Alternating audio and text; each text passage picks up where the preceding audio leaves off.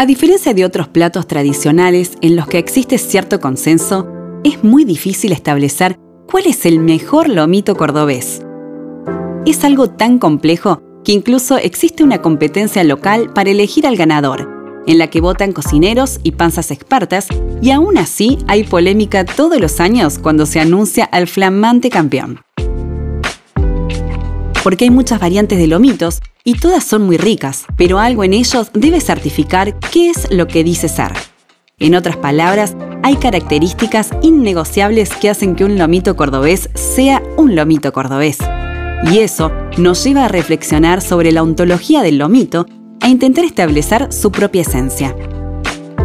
Puede que me esté yendo un poco por las ramas, pero eso es lo que pensé al darle el primer mordisco al lomito del bodegón Cantina. Y también lo que sospeché apenas el mozo lo trajo a la mesa. Con solo verlo, uno ya sabe que está frente a un lomito cordobés. El pan tostado en su punto justo, los ingredientes que apenas sobresalen por sus costados como un tráiler que adelanta lo que nos espera. Y claro, las papas fritas de acompañamiento. Hay que tener audacia para llamarse Bodegón Cantina, dos palabras con mucha tradición a sus espaldas. Por fortuna, este local de la avenida Duarte Quirós representa muy bien a ambas. Tiene una barra apenas uno ingresa. Tiene mesas y sillas de maderas. Hay carteles de chapas en las paredes y un espejo al fondo, que podría estar en la casa de cualquier abuela de Córdoba.